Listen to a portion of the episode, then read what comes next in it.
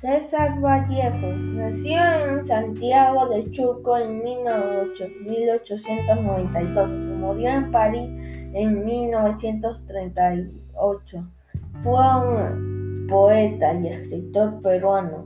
Se le considera uno de los mayores innovadores de la poesía del siglo